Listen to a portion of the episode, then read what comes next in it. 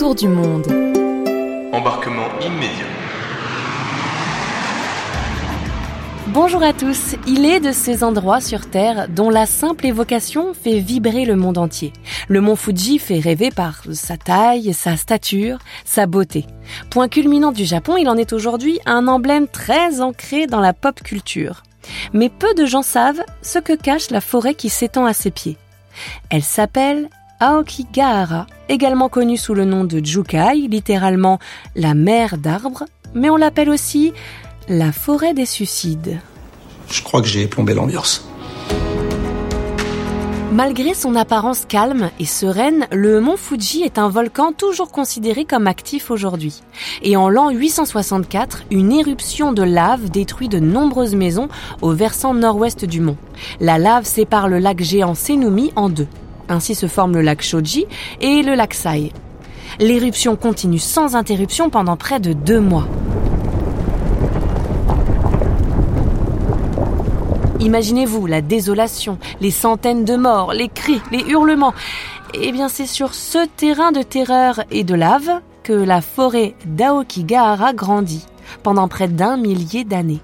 Oui, de quoi commencer à créer une légende de forêt hantée à cette mer d'arbres enchevêtrés.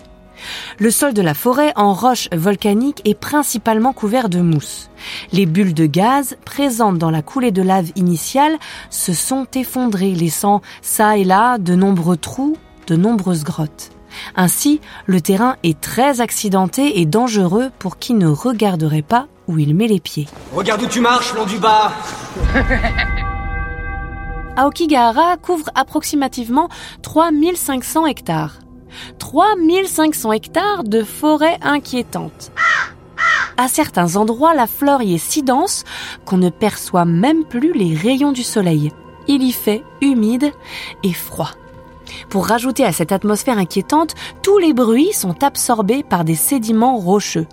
Un silence pesant accompagne donc votre visite, ainsi que tous les animaux du Japon. Insectes, écureuils, mais aussi renards, chauves-souris ou encore quelques ours. Vous pensiez faire une balade de santé avec votre GPS ou votre boussole? Que nenni, ici pas de réseau et les roches volcaniques brouillent les ondes électromagnétiques. Vous pouvez bien sûr compter sur votre bon sens de l'orientation ou de l'observation, mais attendez, qu'est-ce qui ressemble plus à un arbre entouré de mousse qu'un autre arbre entouré de mousse Enfin, je ne sais pas du tout là. Rien, non Alors bien sûr, une ambiance comme celle-ci, ça excite l'imagination. Forêt hantée, forêt maudite. On raconte qu'auparavant, des familles japonaises venaient abandonner ici leurs proches âgés ou infirmes en sachant qu'ils ne retrouveraient jamais leur chemin. Ou encore qu'ils venaient y déposer des nouveau-nés comme moyen de régulation de la population. On raconte que la forêt est un lieu sacré abritant un dragon. On raconte qu'elle est envahie de chauves-souris mangeuses d'hommes. On raconte aussi que la forêt est peuplée de yurei, ces esprits en colère, habillés de blanc, avec de longs cheveux noirs, bien connus des amateurs de cinéma horrifique japonais. De toutes ces histoires, il en est une qui est véridique. La forêt de Aokigahara est un lieu privilégié pour ceux qui veulent en finir avec la vie. Tout ce à quoi j'ai déjà pensé, dire que plein d'autres y ont déjà pensé. Depuis plus de 20 ans, le Japon lutte contre un taux de suicide exceptionnel. Au pays du soleil levant, on est habitué à laver son honneur en se tuant. Depuis des millénaires, depuis les harakiri des samouraïs ou encore les kamikazes pendant la Seconde Guerre mondiale, il est honorable de sauter la vie dans certaines circonstances. Aujourd'hui encore, le suicide est la première cause de mort chez les hommes de 20 à 44 ans.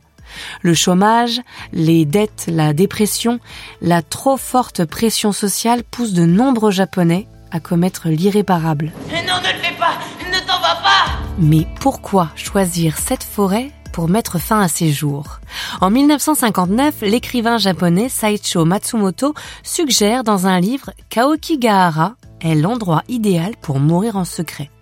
En 1993, Wataru Tsurumi rédige le controversé mode d'emploi complet du suicide dans lequel il conseille Aokigahara comme l'endroit parfait pour se suicider. Dans les années qui ont suivi la sortie du livre, le taux de suicide a explosé et on retrouve encore régulièrement à côté de certains cadavres un exemplaire du manuel de Wataru Tsurumi. Triste cire. Cette forêt maudite est aujourd'hui sur le triste podium des lieux où l'on se suicide le plus, le Golden Gate Bridge de San Francisco arrivant juste avant elle. Remarquez, les corps retrouvés ne sont pas toujours des âmes en peine venues en finir.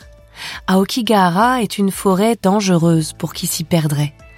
Et autant vous dire que sans GPS ni boussole, c'est un risque. Pour l'éviter, certains promeneurs utilisent des rubans en plastique comme fil d'Ariane pour pouvoir retrouver leur chemin.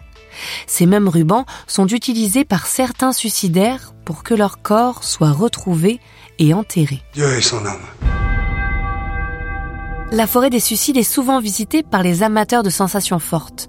Le youtubeur suisse, le Grand JD, connu pour ses vidéos de lieux hantés, a tenté de passer une nuit sur place. Mais l'ambiance a été plus forte que lui. Pourtant grand habitué à passer des nuits dans des lieux effrayants, l'ambiance glauque a fini par le terroriser et il a abandonné les lieux en courant après avoir entendu des hurlements au loin. Le 31 décembre 2017, le vidéaste américain Logan Paul découvre, lors du tournage d'un vlog dans la forêt, le corps d'un jeune homme japonais. Il publie la vidéo où l'on peut voir le jeune homme pendu et l'attitude du vidéaste face à cet événement crée la polémique. C'est le lynchage sur les réseaux, ses sponsors le boycottent et YouTube l'évince de sa plateforme pendant deux mois. Aujourd'hui, les autorités ne publient plus le nombre de corps retrouvés dans la forêt, essayant ainsi de limiter l'escalade. Ils tentent tant bien que mal de redonner à la forêt un visage doux et accueillant. Mais à l'entrée, on peut tout de même lire sur un panneau de bois La vie est un cadeau précieux. Pensez à vos proches. Vous n'êtes pas seul. Appelez-nous. La forêt d'Aokigahara a beau être somptueuse et intrigante, ce n'est décidément pas un lieu où partir en vacances.